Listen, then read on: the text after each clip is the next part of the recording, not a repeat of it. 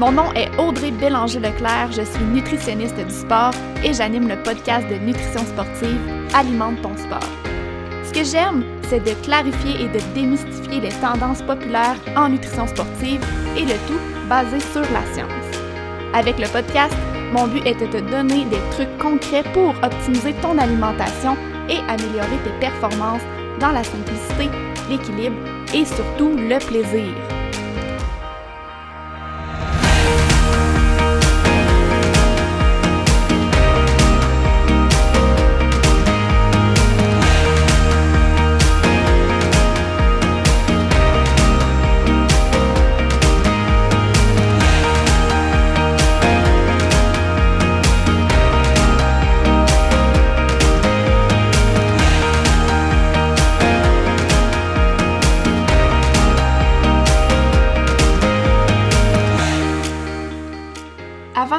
Dans le vif du sujet du jour, j'ai envie de prendre quelques minutes pour te parler de ma formation complètement gratuite, 4 étapes pour réussir tes objectifs de course en sentier.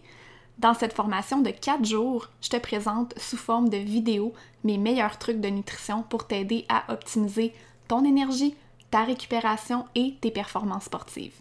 Si tu es là sur le podcast, c'est que tu sais comme moi que la nutrition est tout autant importante que ton entraînement pour l'atteinte de tes objectifs de course si la nutrition est ton maillon faible ou si tu veux l'optimiser encore plus, inscris-toi à ma formation gratuite avec le lien dans les show notes. Bonjour et bienvenue dans l'épisode 72 d'Alimente ton sport. Cette semaine, je reçois une collègue nutritionniste du sport également, mais qui est aussi spécialisée en troubles alimentaires. On va parler, oui, de troubles alimentaires, mais surtout de préoccupations excessives à l'égard du poids et des aliments. Et on pourra prendre le temps de vous expliquer qu'est-ce que ça veut dire exactement tout ça. C'est un phénomène qu'on voit beaucoup dans notre pratique en tant que nutritionniste du sport. Je suis avec Alexia de Macor. Allô Alexia et bienvenue sur Alimente ton sport. Salut Audrey, merci de l'invitation. Merci à toi, ça me fait vraiment plaisir de te recevoir. Je l'ai dit en introduction, tu es nutritionniste du sport, tu as aussi une spécialité en troubles alimentaires. En fait, je pense qu'on peut dire que tu es une des rares nutritionnistes au Québec qui a ces deux expertises-là qui sont tellement complémentaires. J'ai envie que tu nous parles un petit peu plus de toi, de ton travail de nutritionniste et peut-être de pourquoi aussi tu as décidé de te spécialiser dans ce domaine-là un petit peu par hasard, en fait. Fait que moi, j'ai gradué en 2005, puis rapidement, j'ai comme été euh, catapultée dans le monde de la haute performance.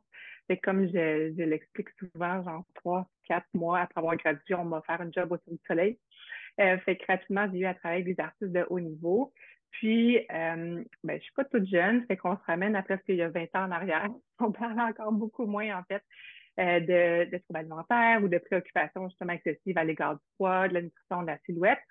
Euh, donc, euh, je me sentais vraiment prise au dépourvu quand mm. j'avais à travailler avec des artistes qui présentaient justement des préoccupations excessives par rapport à leur corps, par rapport à la nutrition, mais surtout me demandaient de les aider à perdre du poids dans un contexte où ils s'alimentaient déjà très peu. En parallèle avec le cirque, j'ai commencé à travailler aussi avec des, principalement des sports accro avec le plongeon, euh, le passage artistique. Je faisais un petit peu de natation artistique aussi, de gymnastique. C'est des disciplines qui sont jugées. Donc, encore une fois, j'étais euh, confrontée à travailler avec des athlètes, des artistes qui, euh, qui vivaient ces préoccupations-là. Et moi, je m'en ai travaillé en nutrition du sport et non en troubles alimentaires. Donc, euh, j'avais pas ce bagage-là, ces connaissances-là pour savoir comment, comment interagir euh, dans ce contexte-là. Fait que je suis allée me former. Je suis allée me former dans le beaucoup en troubles alimentaires cliniques. J'ai fait toutes les formations qui étaient disponibles. C'était super intéressant, mais il manquait tout le temps un petit peu le comment adapter justement ces recommandations-là à ma population, c'est-à-dire les athlètes, les artistes de haut niveau.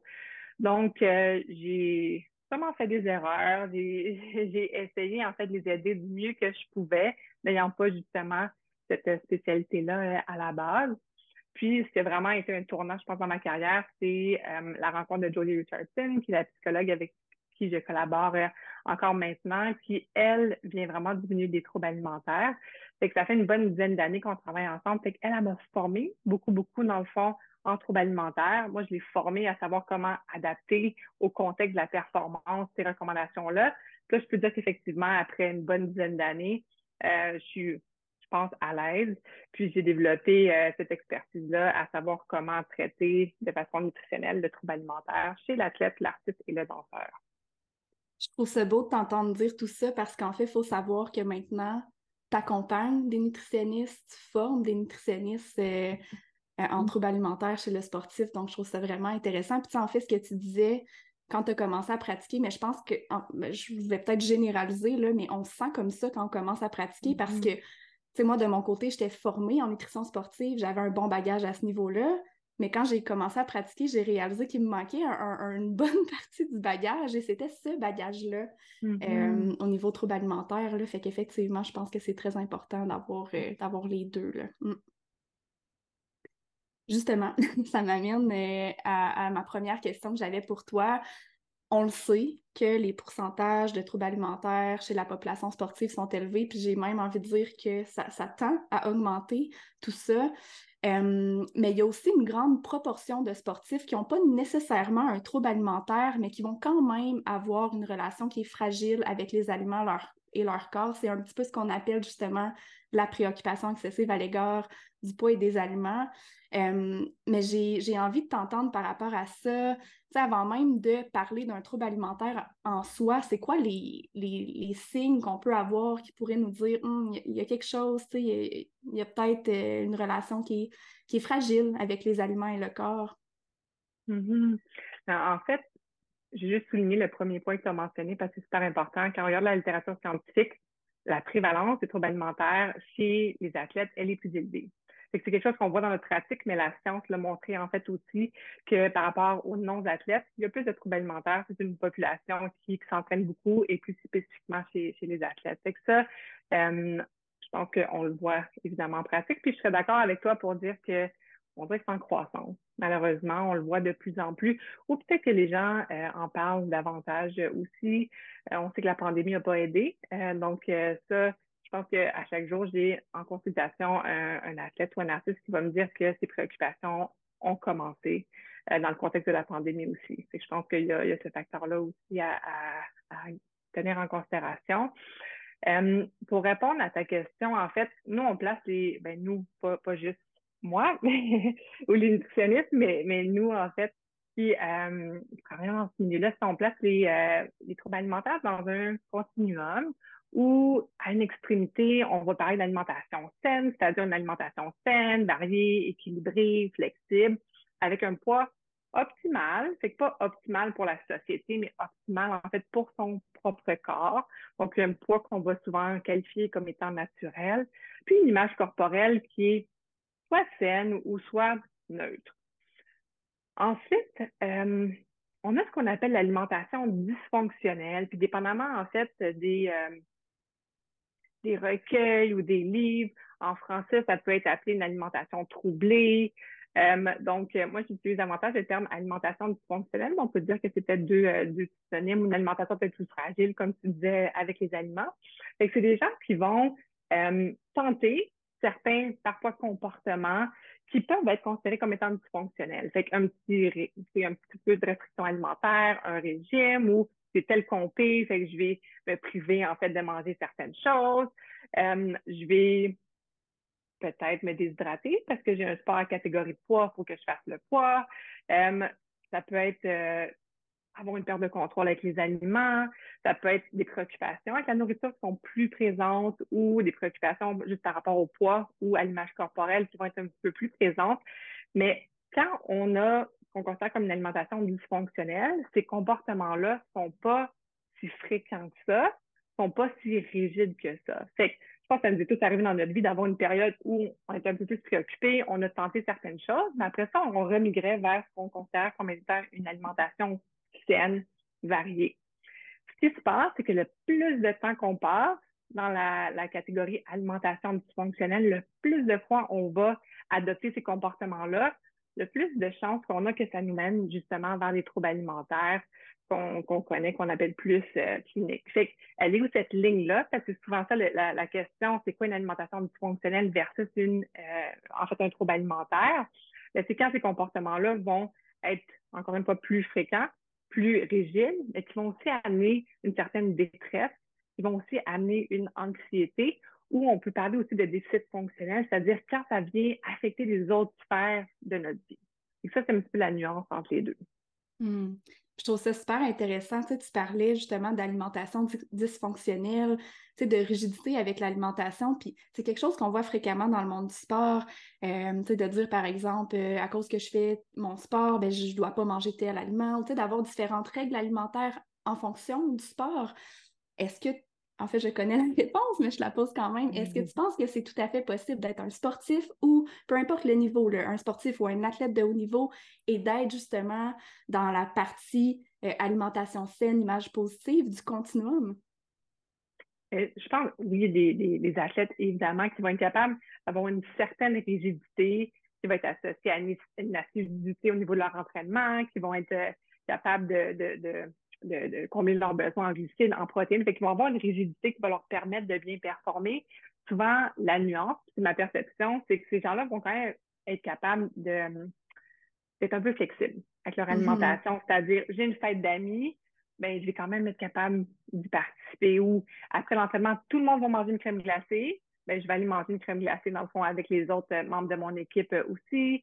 Euh, ou ça peut être des, des gens qui en, sport, on parle beaucoup de périodisation de l'entraînement, c'est de périodisation de la nutrition aussi. c'est des gens qui vont être capables de dire, OK, ben, dans ma période de compétition, de préparation en compétition, ben, ça, c'est important. Fait que, oui, j'ai une petite rigidité alimentaire, mais ça me permet d'atteindre mes objectifs et à combler mes besoins. Mais j'accepte que, à d'autres moments de l'année, ben, c'est correct que ma composition corporelle change, que euh, je sois plus flexible par rapport à mon alimentation. Fait qu'encore une fois, je pense que la ligne, elle est là aussi entre les athlètes qui mm. sont capables d'avoir cette rigidité-là, euh, mais qui ne va pas venir impacter négativement les autres sphères de leur vie 12 mois mm-hmm. par année. C'est ce que tu nommais tantôt, tu sais, en lien avec la, la détresse également, tu sais, c'est de se dire, c'est normal d'avoir des périodes où, sans que, sans que ce soit des règles alimentaires, j'aime pas ça appeler des, des règles alimentaires, mais c'est en fait de faire des choix qui sont bienveillants pour le sport qu'on pratique, mais d'avoir quand même cette flexibilité-là. Et le, petit drapeau qu'on pourrait peut-être lever, c'est quand tout ça, ça devient justement stressant, puis que ça a un impact sur les autres sphères de notre vie. Exact. Puis moi, j'aime bien, on parle de règles alimentaires, mais dans ce contexte-là, pour moi, c'est plus une structure euh, alimentaire que des règles, dans le fond, qui vont suivre. Mm-hmm. Euh, puis, en même temps, quelqu'un qui, euh, oui, a une rigidité, puis qui fait des choix alimentaires en fonction de ses besoins d'entraînement, ben, il ne devrait pas se retrouver en sous-alimentation. Hmm. Ça aussi, c'est une autre nuance dans la mesure où on le fait pour le bien du sport, pour le bien de la performance, mais on sait que si on ne s'alimente pas adéquatement, si on ne se repose pas non plus, on n'est pas en optimisation de la performance. Que ça aussi, ça peut dresser, je pense, la ligne mm-hmm. entre ben là, on n'est pas en optimisation de performance, puis on est plus euh, en train de mm-hmm. développer cette anxiété-là qui est associée au contrôle du poids, au contrôle alimentaire. Mm-hmm tu l'as nommé tantôt aussi, tu sais, si on a une, relation qui est dysfonctionnelle avec la nourriture, avec le corps, ça ne veut pas dire que ça va nécessairement évoluer vers un trouble alimentaire. Mais ça serait quoi les facteurs de risque, justement, qui pourraient contribuer à, cette évolution-là? La première chose, encore une fois, c'est le plus de temps on va passer à adopter ces comportements-là, le plus on a de chances que éventuellement ça amène vers un trouble alimentaire. Fait qu'on sait que les gens même chez ceux qui ont très peu de facteurs de risque de développer des troubles alimentaires, le plus ils vont faire de régime, ça se peut qu'à un moment donné, mm-hmm. ça va justement euh, se transformer euh, en trouble alimentaire. Mais sans un gros facteur de risque, si on sait qu'on a déjà une fragilité, on, on, est déjà un peu euh, prédisposé à avoir ces préoccupations importantes. Là. Quand on parle de préoccupations excessives, souvent on est déjà dans, dans le côté du trouble alimentaire, mais des préoccupations qui sont présentes. mais c'est sûr que si on transitionne vers une équipe qui est beaucoup plus compétitive ou une équipe où il y a beaucoup, beaucoup d'accent qui va être mis sur le contrôle alimentaire, le contrôle du poids. Ça, définitivement, ça va agir comme facteur de risque. Euh, ça peut être de faire la transition vers une nouvelle discipline ou un nouveau sport qui va mettre encore une fois beaucoup d'accent sur le lien performance et poids ou composition corporelle. Euh, si on se met à calculer les calories, sur une base quotidienne, clairement aussi. Fait que même si on ne suit pas de régime, mais qu'on s'impose un, un, calcul calorique ou de dépenses énergétiques, ça aussi, c'est des comportements qui, à la longue, euh, risquent de nous faire pencher plus vers le, trouble alimentaire aussi. Euh, notre environnement d'entraînement, c'est que les environnements d'entraînement qui euh, peuvent être plus toxiques, malheureusement, ou les comportements de l'entourage. Fait que s'il y a un entraîneur qui parle beaucoup de poids ou qui nous demande de perdre du poids, ça aussi, ça va augmenter euh, nos préoccupations. Des fois, ça peut être des comportements de conjoint, d'un nouveau conjoint, de conjointe, euh, d'un parent, dans certains contextes aussi. Fait on, a un enfant qui a toujours, ou un ado qui a toujours habité chez un de ses parents, puis que là, il fait la transition vers un, autre de ses parents, puis au niveau alimentaire, c'est complètement différent l'éducation qu'il reçoit. Ça, ça pourrait aussi contribuer euh, ou être considéré comme un facteur de risque. Puis un point qu'on oublie souvent d'aborder, c'est les pertes de poids qui sont non intentionnelles. Fait que mm. des fois, en fait, euh, un athlète qui va tomber malade, qu'une mono, qui, qui, ou une grosse gastro, puis que là, qui perd beaucoup de poids, ou par exemple qui euh, débute une médication pour euh, des suites d'attention vivante, certains qui coupe l'appétit, puis suite à ça, il y a une perte de poids. Fait dans ces cas-là, c'est des pertes de poids qui sont non intentionnelles. Mais quand on a déjà une préoccupation par rapport à notre corps, à notre poids, on dit ah, moi je ne veux pas le, regagner dans ce poids-là. Hmm. Des fois, c'est là que le, trouble alimentaire peut être euh, initié ou peut euh, on peut se diriger vers un, un, trouble alimentaire. Puis dernier point, c'est les blessures. Fait que ça, les blessures pour un athlète, c'est vraiment un moment qu'on considère comme étant à risque pour développer encore plus de préoccupations parce que là, on est dans un contexte où souvent il y a des modifications pour l'entraînement. Fait qu'on se dit, ben, faut que je contrôle ma nourriture. si je ne peux pas m'entraîner mm-hmm. autant puis que je vois peut-être mon corps changer, ben là, je vais avoir tendance à vouloir contrôler davantage mon alimentation, être plus en restriction. Euh, puis ça, encore une fois, si on a trop de comportement dans ce sens-là, ben, ça peut nous mener vers le trouble alimentaire. Oui, puis tu sais, dans le fond, c'est que c'est différent d'une personne à l'autre, j'imagine, et que c'est pas nécessairement un facteur, c'est qu'il peut avoir différents facteurs, puis probablement qu'on est même pas capable d'identifier exactement c'est quoi qui est derrière tout ça euh, quand ça arrive. Là.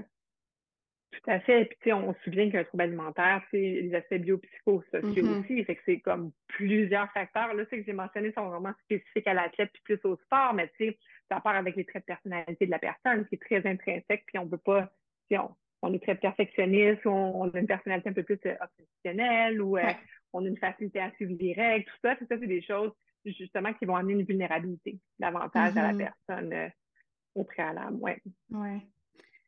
je me mets à la place euh, de, quelqu'un qui écoute l'épisode d'aujourd'hui puis qui se dit Ah, tu sais, je pense que j'ai peut-être une alimentation dysfonctionnelle. Est-ce que tu as des exemples concrets ou des signes à nous partager qui pourraient vouloir dire Ah, tu sais, je pense que j'ai besoin d'aller consulter, j'ai besoin d'en parler, des exemples concrets que tu verrais peut-être dans ta, dans ta pratique?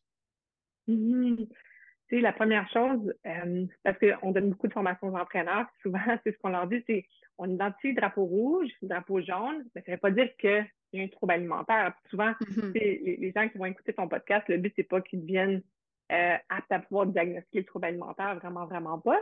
Mais souvent, c'est une combinaison de plusieurs drapeaux jaune-rouge où là, on se dit, OK, mais là, il y a quelque chose qui, qui cloche. Fait en fait, ça peut être euh, aussi simple. encore là, on parle pas de troubles alimentaires, mais c'est plus d'alimentation dysfonctionnelle, mais je me permets pas de, manger de dessert jamais la semaine, c'est juste la fin de semaine, ou à chaque fois que je mange tel truc, il faut que j'aille faire du cardio, il faut que j'aille compenser, il faut que je me restreigne au prochain euh, repas.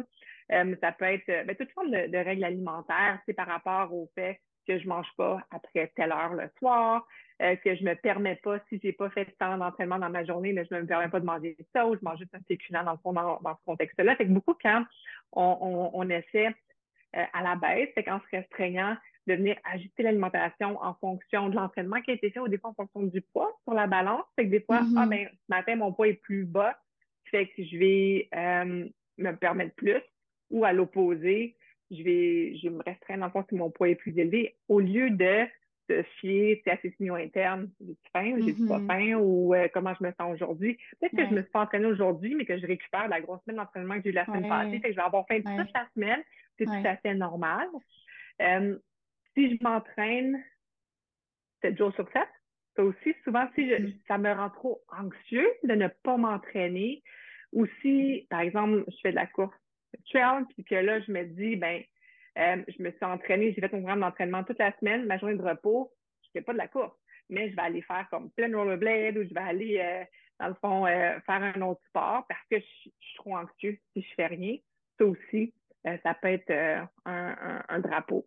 À ce moment-là, encore une fois, ça, dépend de la rigidité aussi de, de mm-hmm. ces comportements-là tous les drapeaux, je dirais, qui sont plus rouges, c'est des drapeaux qui sont associés à la sous-alimentation. C'est quelqu'un qui est en alimentation dysfonctionnelle, il ne devrait pas être en déficit énergétique pour des longues périodes. Si c'est le cas, ben là, on est plus en trouble alimentaire. En mm. c'est pour ça que quelqu'un qui a perdu ses menstruations, quelqu'un qui a des blessures qui guérissent vraiment pas, quelqu'un qui, euh, qui a qui perd ses cheveux, qui a une intolérance au froid, qui, euh, qui, qui, va euh, se priver, encore une fois, de faire plein d'activités euh, autres. C'est tous des, des, paramètres souvent qui vont être plus rouges que, que mm-hmm. jaunes pour moi dans, dans ce contexte-là aussi. Dans ce contexte-là, tu parles de sous-alimentation. je pense que c'est important, tu l'as nommé à quelques reprises dans l'épisode, au niveau du, du poids dans le fond, tu sais, parler peut-être un petit peu du, poids de performance, puis avant, euh, pour, dans les critères de, troubles alimentaires, de diagnostic, on parlait justement d'un IMCX, fait vraiment mm-hmm. d'un critère de poids. Maintenant, on parle de sous-alimentation. Fait que, j'aimerais un, petit peu t'entendre par rapport à ça. Peut-être comment tu l'abordes aussi avec les, les athlètes que tu accompagnes dans, le DSM-5, qui est la Bible, dans le fond, des maladies psychiatriques, qui ont fait la nuance, justement, où ils ont enlevé l'IMC. Euh, donc, surtout chez les athlètes, là, on s'en va, les athlètes sont très mm-hmm. musclés. Donc, souvent, les cas de troubles alimentaires, d'anorexie passent inaperçus parce qu'ils ne cotaient pas euh, euh, cet élément-là. En fait, ce qu'on sait, là, la restriction, c'est quand une personne ne s'alimente pas suffisamment pour son âge, pour son, son sa taille, pour ses activités physiques. Puis, euh, souvent, ce qu'on voit, c'est que ça vient avec des signes de malnutrition. Fait que oui, il y a une, perte de poids, mais j'en ai mentionné quelques euh, signes, dans le fond, symptômes euh, aussi.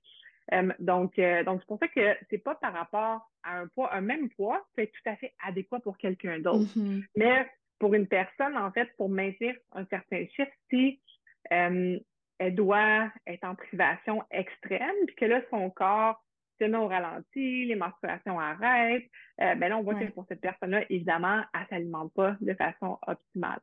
Mm-hmm. L'analogie, puis tu as fait, as fait nos formations, fait que tu t'en souviens sûrement, mais l'analogie du petit bateau de styromousse, fait que souvent, on va expliquer ça aux gens, puis ça aide à, comprendre. Fait que, tu sais, le, notre poids, c'est comme un, petit bateau de styromousse qui flotte sur l'eau. Puis, euh, des vagues sur l'eau, c'est tout à fait normal, c'est des fluctuations normales de poids.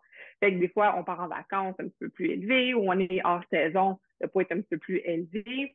Puis, des fois, il est un petit peu plus bas parce qu'on on est justement peut-être en période d'affûtage pour euh, une compé ou peut-être qu'on est tombé malade ou peu importe. Mais de façon générale, le bateau, comme il y a une moyenne qui se ressemble. Fait plus ou moins quelques livres, mais c'est stable. Quand on décide que ça ne nous plaît pas, qu'on n'aime pas maintenir ce poids-là, c'est comme si on prenait un bateau, ben, notre bateau de styromousse, puis on appuyait dessus, puis on le coulait dans le fond, euh, on le coulait sous l'eau. Pour qu'on soit capable, dans le fond, de le maintenir là, il faut nécessairement toujours mettre un doigt dessus, fait qu'il faut toujours y penser, il faut toujours nous assurer, dans le fond, de ne pas oublier de mettre nos doigts sur le petit bateau, sinon qu'est-ce qui se passe? Il remonte à la surface. Mais le fait de devoir toujours penser à ça, ça, c'est notre préoccupation. Ça, c'est mm-hmm. notre préoccupation. Puis quand, justement, on ne compte pas nos besoins, puis que là, on commence à avoir des signes, des symptômes de, malnutrition, ben c'est des préoccupations, c'est notre trouble alimentaire qu'on maintient si on maintient notre, poids à, cet endroit-là. Que ça, c'est difficile pour certains athlètes qui ont excellé à un poids plus faible parce qu'ils se sont mm-hmm. rendus compte qu'ils étaient capables de l'atteindre, mais pas de façon durable. Puis, si il arrête de calculer dans leur nutrition, s'il arrête, s'il essaie d'être plus flexible, ben le bateau, nécessairement, il tend à revenir à, la surface de l'eau. À la longue, le problème, c'est que cette préoccupation-là, elle prend beaucoup de place dans la tête de tous, mais de l'athlète, si on parle des athlètes. Euh, puis ça, ça va nuire à sa performance parce qu'il va tout le temps être focusé juste sur ses comportements en lien avec son poids et non avec sa performance. Fait que les athlètes vont nous dire euh, je suis en train de m'entraîner, je devrais penser à mon pace, je devrais euh, penser dans le fond à certaines choses plus techniques, mais je suis en train de penser à ce que je vais manger après ou je suis mm. occupée parce que je me suis pesée ce matin puis que là, c'est plus élevé, fait que c'est sûr que, que là, il faut que j'aille faire du cardio après, dans le fond, mon entraînement de plus. Fait que là, on n'est pas du tout, du tout dans une, optimisation de la performance euh, non plus. Mm. Fait que c'est pour ça qu'on l'explique, cette analogie-là, aux athlètes, en leur disant comme, je sais que ça te plaît pas puis que tu veux vraiment, vraiment pas, euh, qu'on revient dans la surface de l'eau, mais en même temps, là, ce que je vois, tu veux étudier d'avoir ces préoccupations-là, fait que c'est ce qu'on va essayer de faire ensemble. Mm-hmm. Puis pour terminer, je leur dis, est-ce que ça se peut que ta peur, ce soit davantage le fait que ce petit bateau-là se transforme en fusée quand on, le lâche, puis que là, ça, ça s'en dans l'espace? Euh, c'est souvent le cas. Leur dis, tu sais, ça, c'est cette peur-là irrationnelle de dire comme si j'arrête de le contrôler, ben là, je perds le contrôle, puis mon poids va augmenter de façon exponentielle, sans arrêt. Euh, fait que ça, on en parle en disant, ben non, puis comme nutritionniste, tu, tu l'as vu aussi, les gains de poids sont souvent très, très graduels, puis on est capable de s'habituer, puis on est capable de faire en sorte que justement la performance continue, puis on, mm-hmm. ultimement, on va mieux performer quand on est dans un poids où le corps se sent en sécurité. Ouais. L'expliques tellement bien, puis je trouve ça important, en fait, qu'on aborde ce sujet-là. J'essaie de, de l'aborder sur les réseaux sociaux, sur le podcast de plus en plus parce que on le sait, on est confronté à ça aussi en tant que nutritionniste quand on commence à pratiquer, mais il y a beaucoup de gens. Tu sais, là, on, parle vraiment plus de troubles alimentaires, mais tu sais, même avant le développement du trouble alimentaire, dans le monde du sport, on entend souvent ça, tu sais, ah, je veux courir plus vite, donc je dois perdre du poids. Mm-hmm. Mais la, réalité, ce que j'explique toujours, c'est que la performance est multifactorielle, premièrement. Le poids, c'est un des petits facteurs qui, oui, peut avoir un mm-hmm. impact, mais on a chacun notre poids de performance. Et ce n'est pas parce qu'un sportif, un athlète va bien performer à un poids X que nous, en tant qu'individu, on va bien performer à ce poids-là. On a chacun notre, poids à notre plein potentiel d'humain dans la vie de tous les jours et de sportif également. Fait ça, je pense que c'est hyper important d'en parler. Tout à fait. Puis en fait, souvent, je vais l'amener de cette façon-là. Si pour maintenir ce poids de performance-là, il faut que tu négliges les autres aspects mm. d'optimisation de performance. Là, déjà, on peut avoir un recul puis dire, OK, bon, on n'est pas en mm-hmm. optimisation de performance. Fait que si il faut que tu coupes tes glucides post-entraînement, si il faut que tu coupes ta collation, s'il faut que tu réduises ta quantité de glucides dans ton pendant, euh, on n'est pas en optimisation de, performance, clairement. Mm, oui, tout à fait. On a parlé euh, beaucoup de tout ce qui touche justement une relation fragile avec le corps, les aliments. On a parlé même de troubles alimentaires. Il y a un autre sujet que je voulais qu'on aborde aujourd'hui et euh, c'est en lien avec les binges. Mm-hmm. J'ai beaucoup de clients qui vont me dire, euh, qui m'arrivent et qui me disent Ah, tu sais, j'ai fait un binge, mais au final, ils ont plus mangé qu'à l'habitude un aliment X ou des aliments. Euh, mm. J'ai envie qu'on décortique un petit peu, qu'on démystifie c'est quoi un binge, puis qu'est-ce qui est peut-être normal et anormal. C'est comme un mot qui est devenu dans le langage populaire. Hein. Les gens vont l'utiliser, puis, euh, puis, des fois, ils vont même l'utiliser à, la blague. Euh, mais en fait, un, binge, c'est quoi la traduction francophone dans, dans le, le, DSM, entre autres? On appelle ça des crises de boulimie. Euh, binge eating episode, une crise de boulimie. Fait qu'est-ce que c'est? Puis je vais vous lire la, vraie définition. C'est l'absorption alimentaire d'une quantité de nourriture largement supérieure à ce que la plupart des gens absorberaient en une période de temps similaire et en peu de temps, c'est-à-dire souvent moins de deux heures. Mais l'élément hyper important, c'est qu'il faut qu'il y ait une impression de perte de contrôle sur le mm. comportement alimentaire. Fait en gros, on mange une grande quantité de nourriture dans un court laps de temps, puis on sent qu'on perd le contrôle pendant cet épisode-là. Oui, il peut y avoir ce qu'on appelle des épisodes euh, ou des crises de boulimie objectifs ou subjectifs. Fait que, dans le fond, objectif, c'est vraiment la façon dont je vous l'ai décrit. Fait que ça, c'est une crise de boulimie, dans le fond, objective. Mais ça peut être subjectif, c'est-à-dire, comme tu le pour la propre personne, elle, elle trouve que c'est trop de nourriture. Fait que oui, son frère ou son, sa voisine pourrait manger la même quantité de nourriture puis trouver que c'est tout à fait correct, mais elle, elle se trouve peut-être en perte de contrôle parce qu'elle, mm-hmm. d'habitude, elle se permet tant, puis là, euh, justement, elle en a, elle en a euh, mangé plus. Euh, donc, si quelqu'un, en fait, arrive en consultation, puis me parle de ça, moi, ce qui va m'intéresser, c'est de voir justement, est-ce qu'il y a un sentiment de perte de contrôle ou c'est j'avais tellement faim que mm. j'ai mangé rapidement, puis à ce moment-là, je me suis sentie plein, puis euh, je me dis, ben oui, Colin, j'aurais peut-être pu manger un petit peu moins, puis mon mal au ventre après. Euh, ce qu'on veut voir, c'est est-ce que cet épisode-là génère de la détresse? Mm. Est-ce que cet épisode-là augmente beaucoup l'anxiété? Des fois, les gens qui ont des épisodes boulimiques c'est dès le matin, ils vont avoir peur, dans le fond, d'arriver à la maison le soir, puis ça va être une réelle peur, une anxiété de « Oh non, je vais encore perdre le contrôle, tu avec les aliments euh, ce mm-hmm. soir. Fait que ça, c'est la plus grande nuance, je pense, euh, c'est entre, euh, entre j'ai plus mangé, puis versus un vrai épisode boulimique. Oui je pense que c'est important de normaliser que ça nous arrive tous, en fait, des fois, de dire Ah, mon Dieu, je pense que j'ai dépassé la limite un peu cette fois-ci, je me sens un peu inconfortable, tu sais. Euh, mais comme tu dis, puis honnêtement, c'est encore le mot détresse qui revient. Mm-hmm. Fait que je pense que c'est important de nommer ça, cette, espèce de lourdeur psychologique-là qui peut venir avec ces épisodes-là. Puis si c'est le cas, c'est important d'en parler.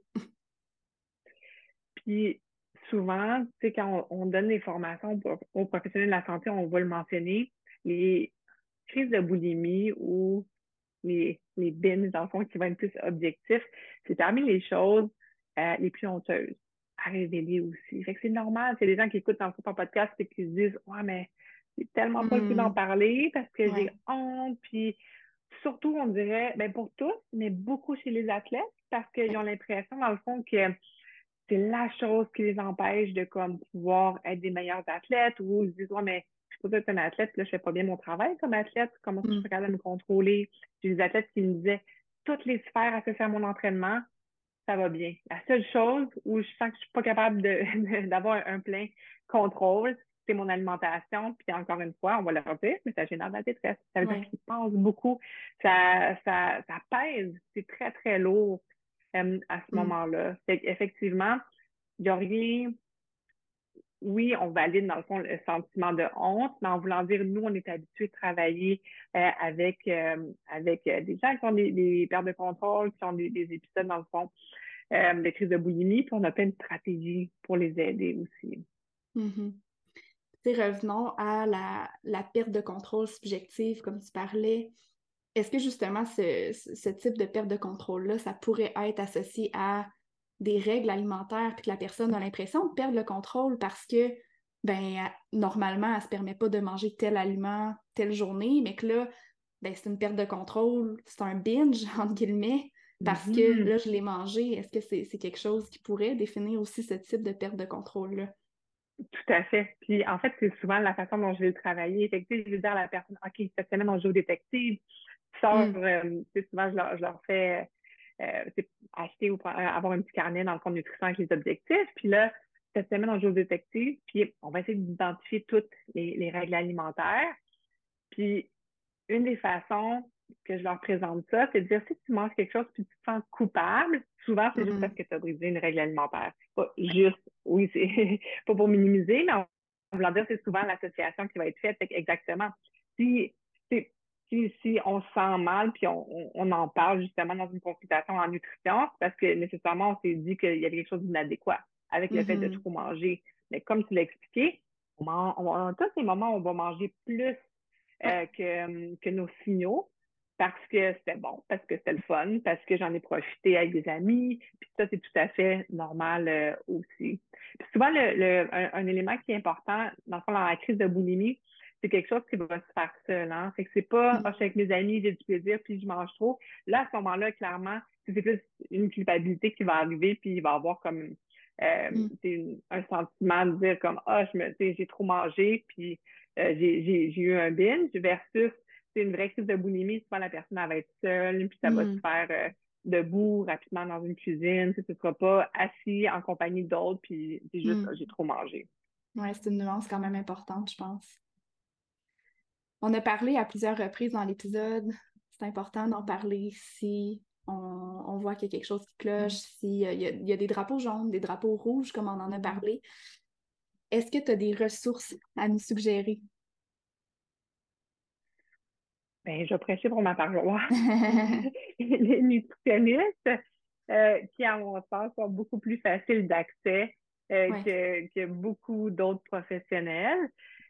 Fait que si, c'est sûr que si vous êtes des athlètes, ben, d'aller voir une nutritionniste du sport, un ou une nutritionniste du sport, ben, on comprend mieux les enjeux puis les besoins physiologiques, évidemment, associés à la discipline sportive. Mais surtout, je pense qu'on est les bons alliés pour pouvoir étirer les faits entre mm. la performance puis l'alimentation, puis le poids puis la performance. Parce que, tu sais, des fois, si c'est pas notre domaine d'expertise, ben, on n'osera pas. Parce que des fois, quand, quand, on parle à des psychologues qui sont moins formés en sport, ben, eux, ils disent, ouais, mais d'un coup, c'est vrai, dans le fond, que, plus son poids est bas, mm. plus la performance va être élevée, ou ben, je sais pas si c'est vraiment juste dans un athlète, c'est qu'est-ce que c'est vrai ou pas. Mm. Versus nous, on, on, est des bons alliés, justement, face aux autres professionnels de la santé, mais aussi pour faire face à ces situations-là, parce que c'est des fois la petite voix interne qui va dire à la personne de se restreindre ou que ta performance va être meilleure si elle coupe tel aliment ou tout ça. Ben, nous, on a plus les faits en lien avec la physiologie de l'exercice puis avec les besoins réels du sport. C'est pour ça que je vous dirais que je pense que dans ce contexte-là, les meilleurs alliés, ce seraient les nutritionnistes euh, du sport, qui ont aussi un intérêt, puis évidemment, qui sont formés un peu euh, en, troubles alimentaires euh, aussi. si c'est sûr que nous, on travaille en collaboration avec les médecins. Fait que si la personne, dans le fond, remarque, avec ce qu'on a dit, différents drapeaux rouges, drapeaux jaunes, mais qu'il y a différents facteurs médicaux, comme plus physiques, ben c'est sûr qu'une évaluation médicale va être nécessaire dans ce contexte-là aussi. Euh, donc, euh, donc, je dirais évaluation nutritionnelle et, euh, et médicale.